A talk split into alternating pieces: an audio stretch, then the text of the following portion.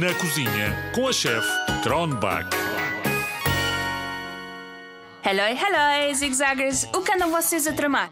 Tenho aqui uma receita na manga para quando vocês estão cheios de fome e precisam de comer alguma coisa rápido e depressa. Mas como sempre, temos uma entrevista. Olá, Amora, bem-vinda ao nosso programa. Obrigada, obrigada pelo convite. Amora, de onde vens tu e fazes bem aqui? Ah, sabes, eu venho de uma árvore à Moreira, mas por favor, não confundam com o centro comercial. Quem come amoras parece mais nova do que é, porque eu faço muito bem à pele, sabias? Ai, já me usaram como tinta para o cabelo, sabes? Tinta preta. Mas se alguém me colher antes de eu ficar madura, eu continuo assim. Por isso, só quando fico com esta cor assim muito roxa escura é que me podem apanhar.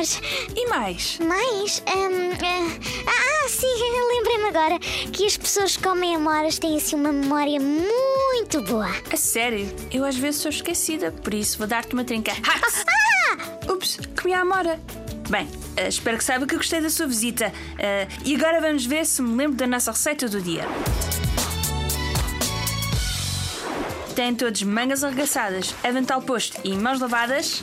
Precisam de uma lata de atum em água, queijo barrado light e pão pita.